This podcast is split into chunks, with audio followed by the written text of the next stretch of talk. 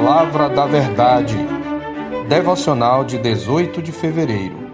O soberano dos reis da terra. Mas ao fim daqueles dias, eu, Nabucodonosor, levantei os olhos ao céu, tornou-me a vir o entendimento, e eu bendisse o Altíssimo e louvei e glorifiquei ao que vive para sempre, cujo domínio é sempre eterno e cujo reino é de geração em geração. Todos os moradores da terra são por ele reputados em nada, e segundo a sua vontade, ele opera com o exército do céu e os moradores da terra.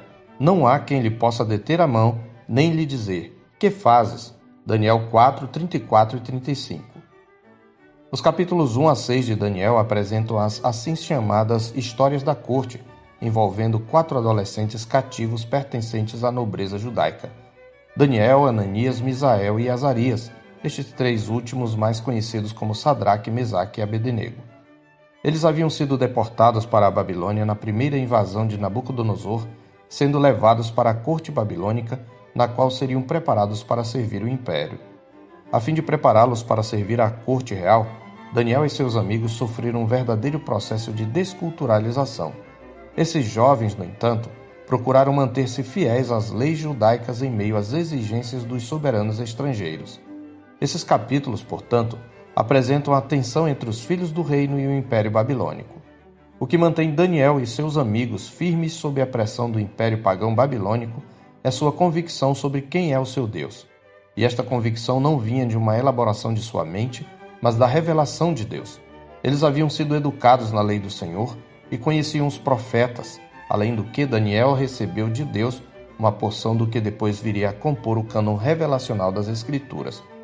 É interessante notar que parte do livro de Daniel foi escrito em aramaico, a maior parte das histórias da corte, do capítulo 2, 4b a 7, 28.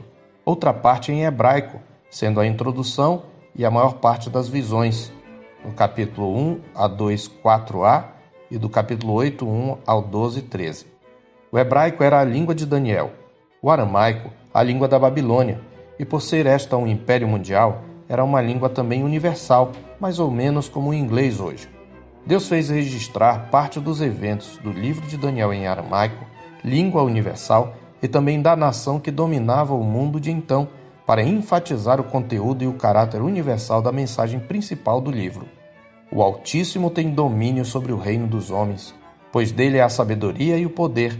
É ele quem muda o tempo e as estações, remove reis e estabelece reis ele dá sabedoria aos sábios e entendimento aos inteligentes. Ele revela o profundo e o escondido, conhece o que está em trevas e com ele mora a luz. A primeira declaração faz parte do testemunho de Daniel a Nabucodonosor, aqui mesmo no capítulo 4, verso 32.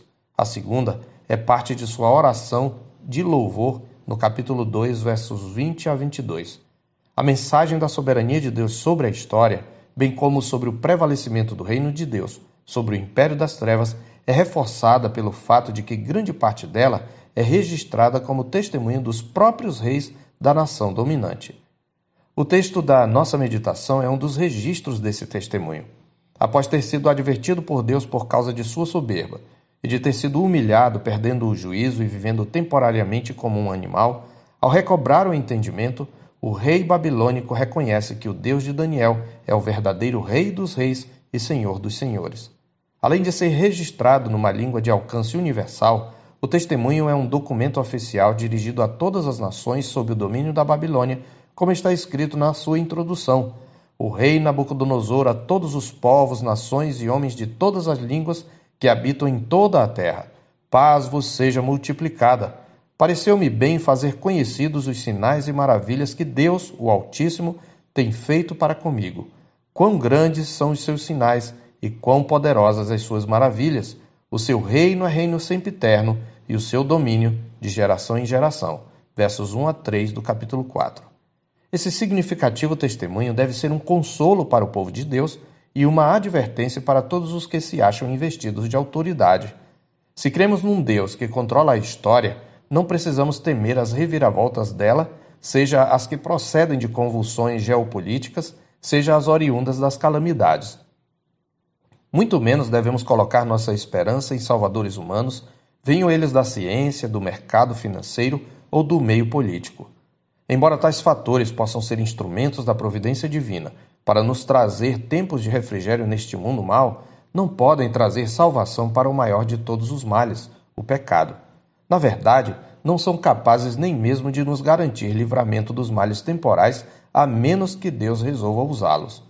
Fazemos bem, portanto, em ouvir o testemunho desse déspota humilhado. Do vírus invisível ao mais poderoso tirano, Deus controla cada criatura e domina sobre cada centímetro do universo. E no desenrolar da história, ele já exaltou o seu Cristo, que por sua morte derrotou os principados e potestades deste mundo tenebroso e por sua ressurreição destruiu a morte, garantindo a ressurreição final de todos os que nele creem. Cristo é o Rei dos reis e Senhor dos senhores, como está escrito em Apocalipse 19:16, e o soberano dos reis da terra, como está em Apocalipse 1:5.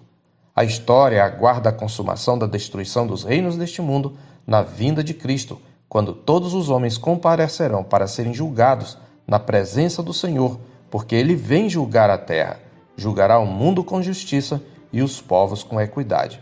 Eu sou o pastor Marcos Augusto, pastor da Terceira Igreja Presbiteriana de Boa Vista, em Roraima. Tenha um bom dia na paz do Senhor Jesus.